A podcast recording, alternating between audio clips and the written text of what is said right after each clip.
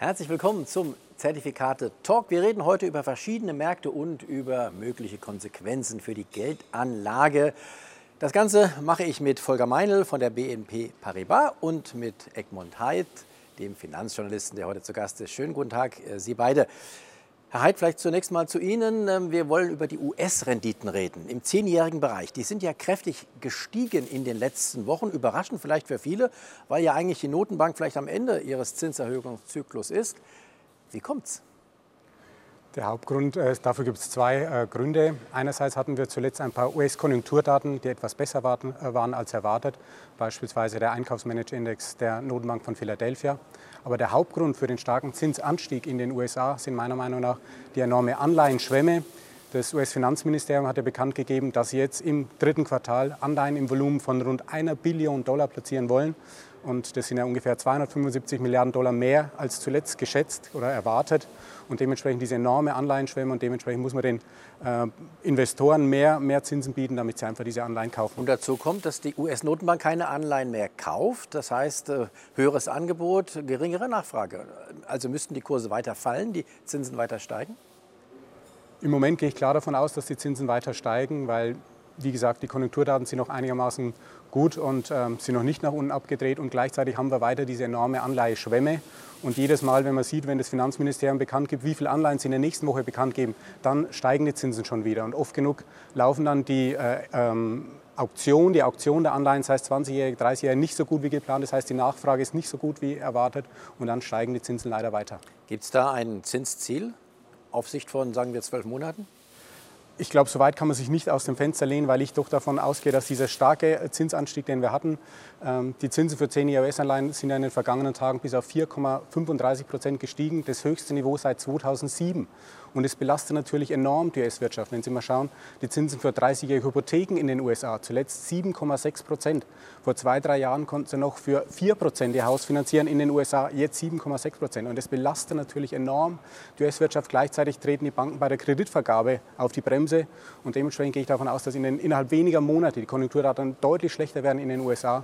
Und etliche Institute wie das Conference Board sagen ja vorher eine Rezession zum Jahresende. Und das ist auch absolut mein Szenario. Wenn es tatsächlich, Volker Meindl, zur Rezession käme, dann wäre ja vielleicht doch doch schon ähm, die Spitze in der Zinsentwicklung erreicht in den USA, oder? Ja, ja, absolut. Und deshalb kann es durchaus sein, dass man dann eben auf die Bremse tritt und dann eben nichts mehr erhöht, sogar vielleicht senkt. Also deshalb ist, sind wir gerade in so einer Phase der Entscheidung. Wir haben das Thema Inflation ja noch gar nicht angesprochen. Da sind die Amerikaner ja schon viel tiefer gekommen als wir hier in Europa.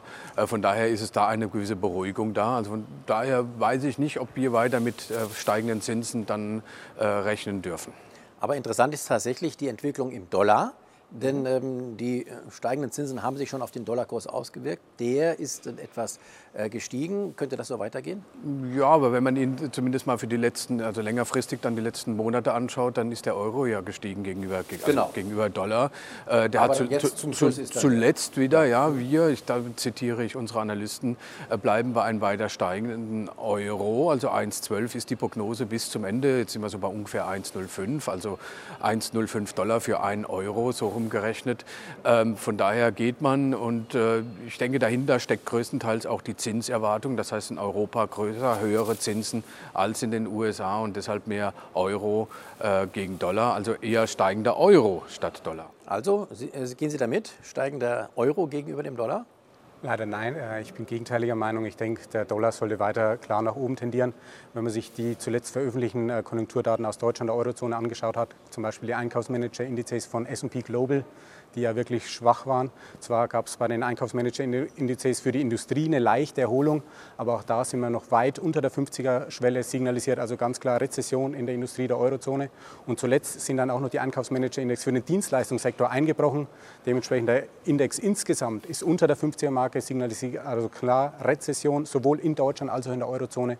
Und solche Daten sollten weiterhin klar den Euro belasten und den Dollar stützen, meiner Meinung nach. Rezession ist ein gutes Stichwort. Äh, da kommen wir mal nach China denn da gibt es ja auch eine Art Rezession, ähm, sogar eine Deflation. Wie hängt das denn alles zusammen?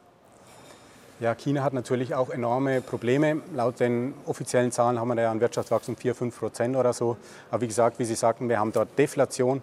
Dafür gibt es meiner Meinung nach drei Gründe. Wir haben einmal, dass die Blase am Immobilienmarkt geplatzt ist, schon vor etlichen Monaten. Laut den offiziellen Zahlen sind die Häuserpreise in, äh, in China zwar um lediglich zwei oder drei Prozent gefallen. Wenn man sich aber die Zahlen der privaten Anbieter anschaut, muss man eher von einer Größenordnung von 10 bis 15 Prozent ausgehen, auch in den Großstädten, Shanghai und so weiter. Das heißt, wir haben auch von der Seite ein enormes Problem, das Platzen der Immobilienblase. Und dann kommen noch zwei weitere Faktoren hinzu. Einmal ist der Export sehr schwach. Export sehr schwach, weil natürlich viele Länder wie die USA und aus dem Westen, Eurozone, Deutschland und so weiter, versuchen, die Produktion aus China wegzuverlagern oder zumindest zu diversifizieren Richtung Indien, wo auch immer hin. Das heißt, es belastet ganz klar den Export. Und dementsprechend investieren natürlich dann die chinesischen Firmen nicht mehr. Sie sehen, und mein Export ist schwach, warum soll ich dann investieren? Das heißt, ja, Probleme, Immobilien, plus Export, plus ich investiere nicht und dann ist die chinesische Wirtschaft super schwach und all das hat in den vergangenen Tagen und Wochen natürlich enorm den DAX belastet. Hat aber auch den chinesischen Markt belastet, den Aktienmarkt. Ähm, heißt das, es wird weiter nach unten gehen aus Ihrer Sicht dort? Das Problem ist, dass viele Investoren in den vergangenen Monaten gewartet haben, dass die chinesische äh, Notenbank endlich auf diese schwachen Daten reagiert und endlich mal aggressiv die Zinsen senkt. Weil, wie gesagt, äh, wenn da nichts passiert, ähm, dann kann ich den Immobilienmarkt nicht ankurbeln. Und zuletzt hat die äh, chinesische äh, Notenbank den Zins für die fünfjährigen Kredite, fünfjährige Kredite an die Banken wieder unverändert belassen. Und alle Investoren hatten eine Senkung um 15 Basispunkte erwartet. Das heißt, man ist jedes Mal enttäuscht, es kommt keine Maßnahme. Weil dieser Zins besonders wichtig für den Immobilienmarkt genau, ist. Genau, dieser Zins richtig, mhm. völlig richtig, ähm, richtig ist für, wichtig ist für den Immobilienmarkt. Und dementsprechend fürchte ich, dass die schwachen Konjunkturdaten aus China anhalten werden und dementsprechend natürlich das Thema Deflation bleibt. Wobei ich das ähm, Deflation in China irgendwie nichts Schlimmes finde, wenn da die Preise um 0,3 Prozent gegen den Vorjahr sinken, was, äh, das, was da irgendwie so schlimm dran ist. Das ist mir nicht klar. Wir haben ja in den vergangenen Jahren eine enorme Inflation. Was ist da so schlimm dran? Problem wird es nur, wenn die Chinesen diese schwache Währung, den schwachen Renminbi, da sind wir ja richtig nach unten gerauscht in den vergangenen Monaten, dazu nutzen, um natürlich die Preise auf dem Weltmarkt insgesamt nach unten zu drücken. Dann bekommt die Weltwirtschaft ein Problem. Aber ein Preisrückgang um 0,3 Prozent in China ist irgendwie kein großes Problem. Sehen das die Analysten der BNP genauso? Ja, wir haben jetzt nicht unbedingt ein Augenmerk nach China, wobei man muss jetzt äh, vielleicht zu einer Ausführung noch sagen, also wir haben jetzt primär einen Fokus äh, auf, auf den Immobilienmarkt gelegt, aber es geht ja nicht nur um den Immobilienmarkt. Wenn man zum Beispiel jetzt Infrastruktur und davon lebt die Wirtschaft in China ja sehr stark und die brummt weiterhin, hat zuletzt ein bisschen wieder geschwächelt, aber sicherlich wird man auch, wenn es an, die, an das Thema Zinssenkung äh, geht, äh, dass die Gesamtwirtschaft und die gesamten Sektoren Sektoren anschauen müssen, nicht nur den Immobilienmarkt. Und das tun sie wahrscheinlich. Und äh, von daher gibt es gewisse Alarmsignale, aber äh, so laut sind die Signale äh, laut unserer Meinung noch nicht. Wir haben jetzt also eine sehr äh, schwierige Gemengelage, eigentlich wie oft an den Börsen. Was bedeutet das jetzt alles für äh, die Geldanlage hier im DAX zum Beispiel oder am Hauptmarkt USA? Ja, es gibt gewisse Skepsis und da komme ich wieder zu unseren Analysten, die durchaus auch den S&P und auch den Eurostox 50 tiefer sehen, Ende des, Ende des Jahres, als er jetzt steht.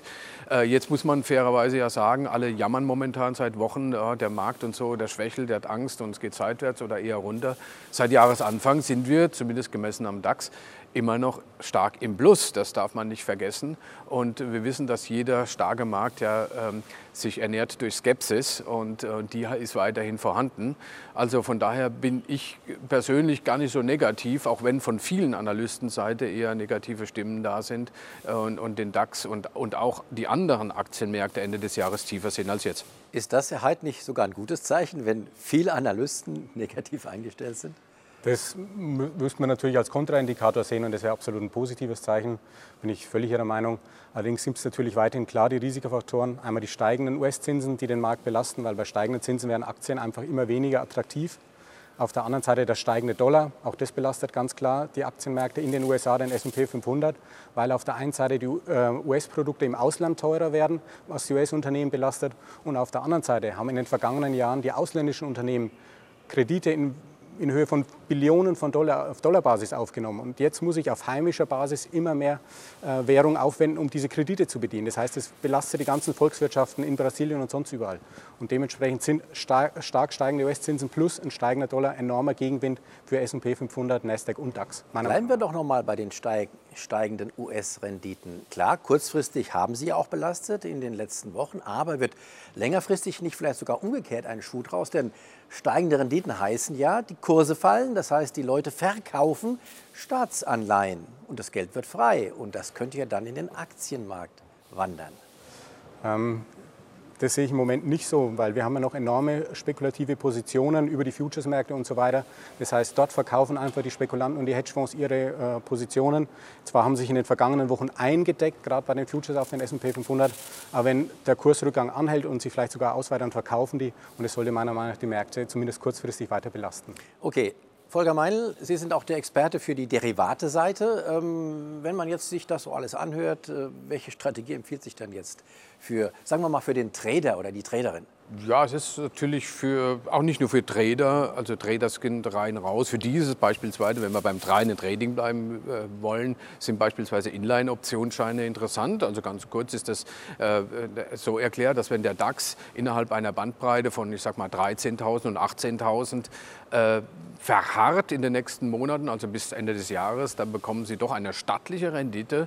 Äh, falls eine der Barrieren berührt wird, äh, dann ist die Auszahlung null, dann erleidet man einen Totalverlust. Also, aber das ist etwas für Trader, also für spekulative äh, Investoren. Die anderen von der Anlageseite, für die kann man sagen, bei diesem Markt derzeit äh, sind Discount- oder auch Bonuszertifikate interessant. Und zwar aus dem Grund, weil man bei beiden Produkten eine gewisse Absicherung nach unten sich einkauft über das Produkt. Das heißt, die Aktie, der Index kann 20, 30 Prozent fallen in der Laufzeit und dennoch ist man im Plus. Was man aufgibt, ist die Dividende, die man ansonsten als Aktionär bekommt. Aber dafür habe ich einen enormen Puffer und das ist insbesondere für, es gibt in der zweiten, dritten Reihe einige Aktien, die eine gewisse Volatilität haben, weil als Faustformel kann man sagen, je höher die Volatilität, also die Kursschwankung, äh, desto attraktiver äh, dann auch die Rendite, die man erwerben kann. Also solche Produkte mit Absicherung, das denke ich, ist derzeit die richtige. Sie haben gerade was Interessantes gesagt, nämlich eine DAX-Spanne von 13 bis 18.000. Wenn ich auf 18.000 äh, gehe, ist das doch eher